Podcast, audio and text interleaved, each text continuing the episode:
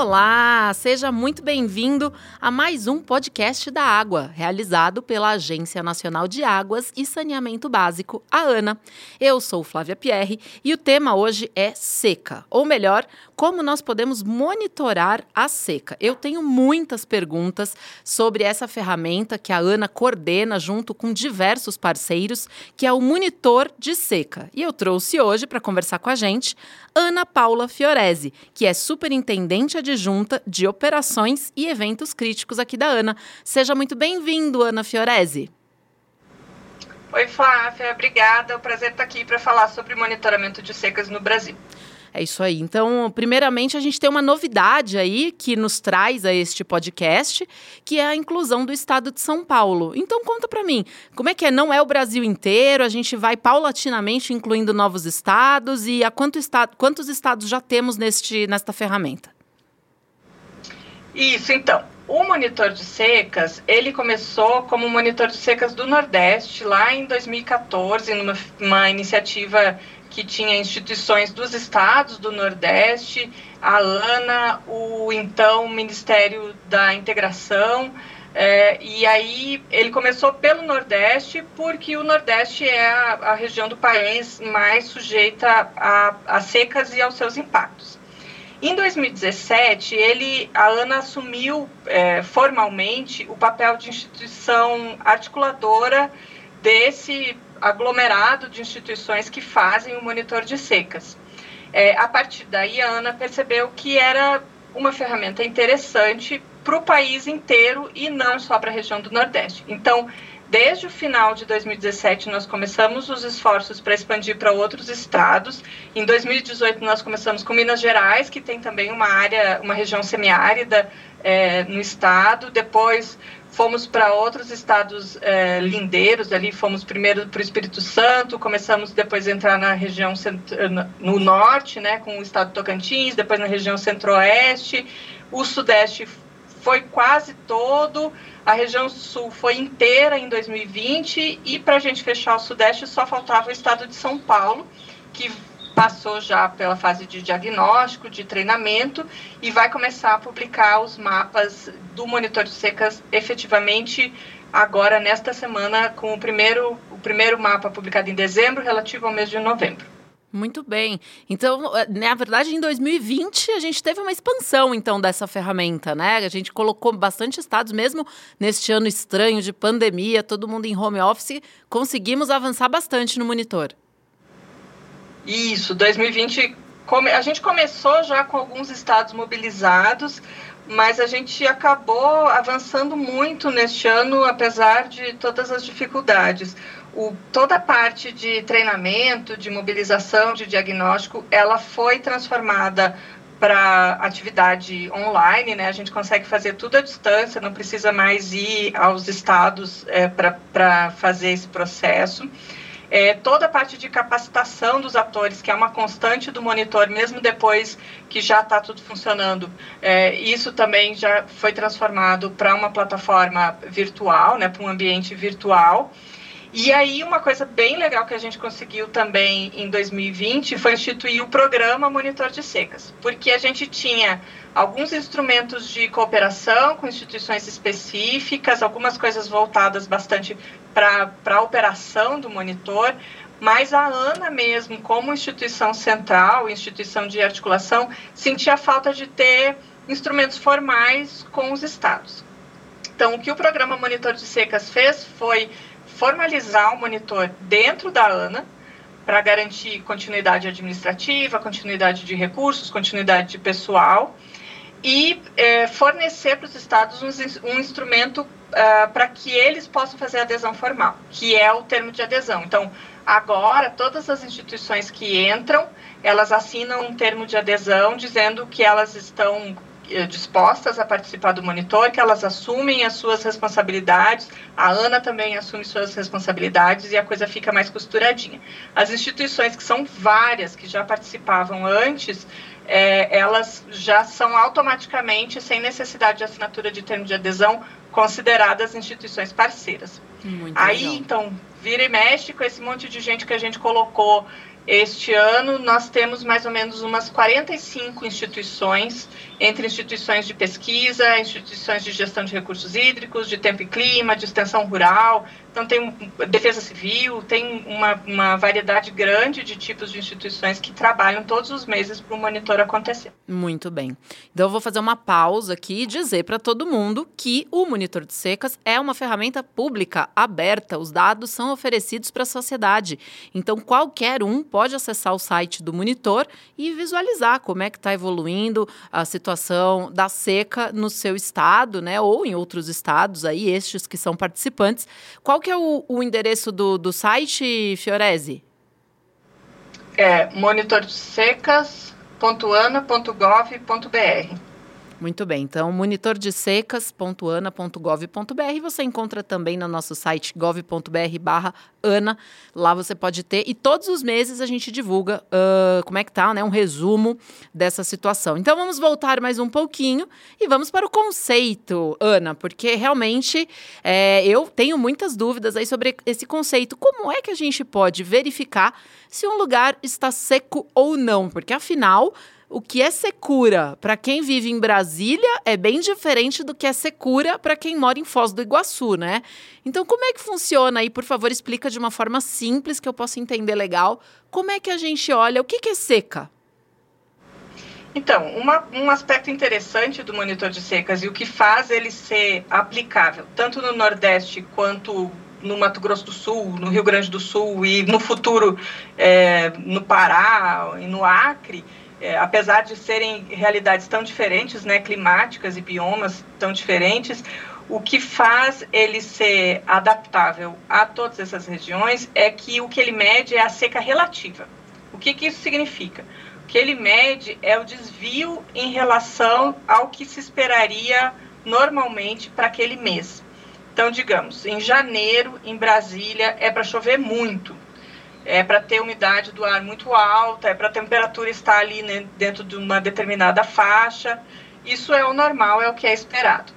Se acontecer chuva acima disso, temperatura abaixo do que era previsto, a evaporação for menor, não há nenhuma situação de seca. Ou se estiver dentro do previsto, não há nenhuma situação de seca. O que pode acontecer também, a gente está em Brasília em janeiro, era para chover muito, chove, mas não tanto. Então, não quer dizer, se ele está com seca ali, não quer dizer que não choveu. Quer dizer que choveu, a chuva e outros parâmetros aconteceram abaixo do que era esperado para aquele mês. Uma coisa, então, pegando de novo Brasília como exemplo, uma coisa que aconteceu no período de seca, logo que o Distrito Federal começou a publicar, mais ou menos na metade do ano, é que a gente recebeu é, uma dúvida, assim, que o monitor estava dizendo que não tem seca como não tem seca se meu nariz está sangrando de tão seco claro. que está? É, não quer dizer que está chovendo, quer dizer que aquilo que você está experimentando é o que é esperado para aquela época, no mês de julho, ou no mês de agosto, no mês de setembro, em Brasília. Realmente é muito seco. E, e aí você tem outras regiões em que o comportamento é completamente diferente. Na região sul do Brasil, por exemplo, é, principalmente Rio Grande do Sul e Santa Catarina e até metade do Paraná, é, não há uma, uma estação chuvosa e uma estação seca é, bem marcada, né? É, elas são, a chuva se distribui mais ou menos de maneira igual ao longo do ano. Então é uma ferramenta ainda mais importante que você pode ver o, o acúmulo de desvios, né? Então assim, é, em janeiro choveu menos do que devia, em fevereiro choveu menos do que devia, em março choveu menos do que devia o gestor de recursos hídricos ou quem cuida lá do sistema de abastecimento já acende a luzinha para ele. Olha, pode ser que daqui a dois meses eu tenha um problema aqui, já deixa eu me preparar. Então, o que o monitor faz é isso. Ele vê qual é o desvio em relação ao que era esperado e aí permite que as pessoas que tomam decisão, né, que, que os gestores de recursos hídricos, os gestores dos estoques hídricos se preparem é, para responder a isso, para que a população sofra menos com os impactos. Ele também tem umas outras utilidades, assim, a, a, a Defesa Civil Nacional é, usa para Operação Carro-Pipa, por exemplo, para reconhecer automaticamente situação de emergência ou calamidade, dependendo de, de do mapa de seca. É, então, assim, tem utilizações, usos mais imediatos, mas o uso principal é que toda aquela equipe se debruce sobre é, a situação de seca e entenda como ela está evoluindo no seu território. Sim, muito interessante. E Uh, vocês já viram aí nesse período, né, que nós estamos, tudo bem que a gente está incorporando novos estados com a caminhada, mas nesse período, vocês já conseguiram ver de alguma forma alguma tendência? O que, que eu quero dizer? Mudanças climáticas ou, puxa vida, agora vamos ter um novo normal, já que se fala tanto disso, né, com a Covid. Ah, vamos ter um novo normal. Agora a gente está vendo que, ó, toda vez ali no estado, algum estado do semiárido que entrou uh, mais uh, anteriormente aí no, no, no, monitoramento, toda vez estamos vendo que ele começa a ficar seco antes do previsto. E já, já temos algum uso assim um pouco mais prolongado, estratégico, de tendência do monitor? Na verdade, a gente ainda não tem informação suficiente para isso, que isso é uma análise que tem que ser feita mais em longo prazo. Na região Nordeste, especificamente, que é onde a gente tem mais informação, né, tem desde 2014, ele começou justamente numa seca muito severa, que foi a seca que começou em 2012 e ela foi mais ou menos até 2018, ali dependendo da região. Então, ele foi legal, inclusive, para a gente ver a saída da, da seca mais severa, né? Que ele ficava pintado de um vermelho muito escuro ali de seca excepcional em vários lugares e aí ele foi indo para umas, uh, umas cores mais claras. É, o que acontece é que a gente viu nesse período se repetindo mês a mês episódios de seca excepcional em algumas regiões. A seca excepcional ela tem uma, um tempo de recorrência muito grande, né? Ela, ela deve acontecer só de vez em quando. E ela aconteceu por um grande período. Eu não gosto de dizer que isso é mudança climática, porque mudança climática é uma coisa que você tem que comparar com um período bem maior. E também há variações interdecadais aí que, que podem explicar isso. Já houve fenômenos assim no passado. É, mas certamente alguma coisa está um pouco diferente, né? É, e não só na região Nordeste. Se a gente pegar a região Sul, que está desde. O, é, quando a gente constrói os mapas para trás, apesar da região Sul ter entrado somente esse ano, está desde a metade do ano passado se repetindo é, seca e a, continua, né, com, com precipitações bastante inferiores à média. As causas disso é, são é, é um, um bom assunto para uma investigação acadêmica profunda. Então, isso é uma coisa que o monitor traz também. Ele consolida os dados e permite que esse tipo de análise seja feita, mas isso é uma coisa mais de longo prazo. E uma coisa legal que você mencionou é aprender com isso, né? Aprender com isso para entender como, como funciona a seca, afinal de contas, né? É, como ela vai se instalando. Se, se começa a ficar seco aqui, a tendência é que vá para qual região? Quanto tempo dure? Eu já vi isso antes. Quando aconteceu antes, que efeito teve? Quais cidades ficaram sem água?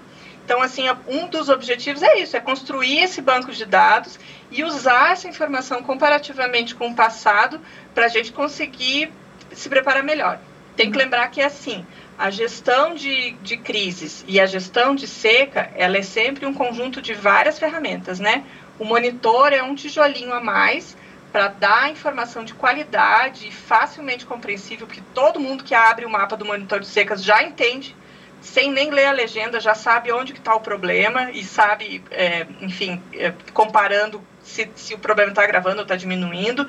É, então, ele é um tijolinho a mais na construção das soluções que, por fim, são para diminuir o impacto sobre a sociedade. Claro, mas esses tijolinhos são tão importantes, né? Até porque a gente está falando aqui sobre impactos, os gestores, como é que vão, vão se comportar, como é que vão decidir. E a gente não pode esquecer que o nosso sistema energético também depende da, da água, né? Então é muito importante, é muito grande mesmo para a gente evitar eventos críticos é, com uma extensão muito grande ou com problemas maiores.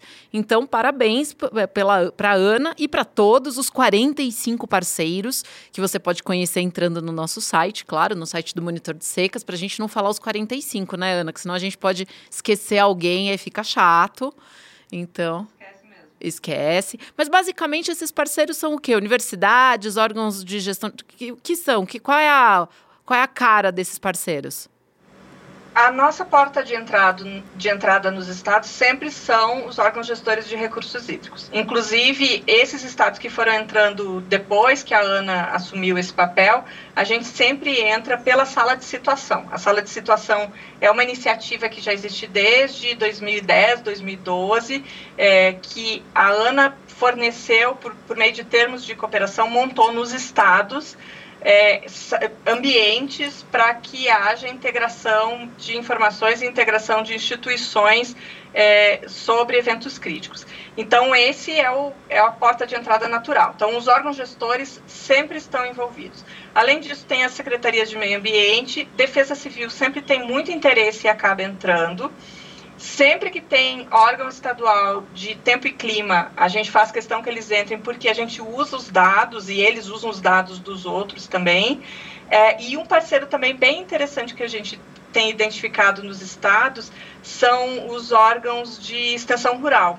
Normalmente são empresas de extensão rural que fazem esse serviço, porque eles têm muita capilaridade. Porque uma das, uma das coisas que o monitor quer é enxergar o que a rede de monitoramento não enxerga porque a gente não tem estações em todos os lugares, não, não, não existe isso, né? Então, é, a observação local, principalmente a observação dos impactos, isso não é, é capturado por, pela rede. Quem captura isso é quem está lá e conhece a região. Então, esses parceiros são muito importantes e normalmente os serviços de extensão rural têm essa capilaridade. Só que uma coisa que a gente sempre faz é assim, como isso sempre é feito, é uma coisa legal de ressaltar a adesão dos estados sempre é voluntária, porque os estados entendem a importância disso, querem melhorar a qualidade da sua informação, então eles fazem voluntariamente. Isso significa o quê? Que a gente vai enfiando essa rotina no meio da rotina que já existe. Então, nem sempre é uma coisa fácil, né? É, e então, quando os estados fazem isso, eles, eles já juntam outras instituições para trazerem esse tipo de informação e facilitarem o trabalho. Muito bem. Então, com esse montão de parceiros, eu vou convidar quem está ouvindo o podcast da água a conhecer o, o, o, nosso monitor de secas. Inclusive, Sabrina me lembrou aqui, nossa produtora, me lembrou aqui que nós temos também mobile. Você pode ver os dados do, do monitor de secas no seu celular. Além da, da versão desktop no site, você pode ver também no aplicativo. Então, está na palma da sua mão.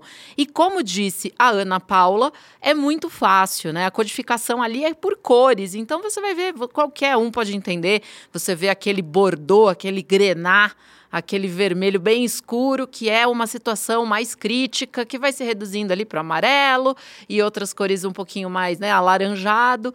Então, é muito simples. Eu sugiro a você que está nos, nos escutando que visite o monitor de secas, acompanhe esse, esse é, é, o levantamento, veja como está a situação do seu estado e dê o seu feedback. Conte para a gente o que, que você achou. Você pode falar com a gente em todas as redes sociais. É sempre arroba AnaGovBR. Então procura a gente, manda uma mensagem, manda um DM, mensagem direta, fala com a gente, dá o seu feedback. O que, que você achou do monitor? E no site da Ana, mensalmente, ali depois da segunda quinzena do mês, né, Ana Paula? A gente traz os resultados sempre mensais, com um mês e meio de, de delay, né? É mais ou menos isso. Na verdade, 15 dias de delay, né? Porque o, o, o mapa do, do mês, mês anterior vai até o último dia do mês anterior. Exatamente. Então ele. É, então o delay é só daquele, daquela parte de processamento. Então é, é, sempre entre o dia 15 e o dia 20 sai o mapa novo. Ele sempre tem também um sumário do lado explicando quais foram as principais alterações e a gente está sempre disponível para tirar qualquer dúvida que quem acessar o monitor tenha sobre o mapa. É isso aí. Então, eu te agradeço, Ana Paula Fiorese, que é superintendente adjunta de operações e eventos críticos da ANA e também uma área aqui da Ana que cuida do nosso monitor de secas, faz essa belíssima parceria com esses 45, 40 e tantos parceiros, que não é fácil, né? Conseguir dados de todos esses estados, de todos esses parceiros, realmente é uma tarefa árdua, mas que vale super a pena e acho que daqui a alguns anos, como você disse, vamos ter aí o doutorado sobre isso, o mestrado sobre isso. Quem sabe alguém que ouça este podcast se empolgue a coletar esses dados e fazer uma pesquisa pesquisa acadêmica. Obrigada, Ana. Obrigada a você, Flávia. Obrigada a todo mundo que está ouvindo. Visitem o monitor e aproveito para agradecer todas as nossas instituições parceiras, assim como você já fez. Só não é um trabalho mais difícil porque eles são sensacionais. Muito bem. Obrigada a você que nos acompanhou em mais este podcast da Água. Eu te espero no próximo programa. Um grande abraço e tchau!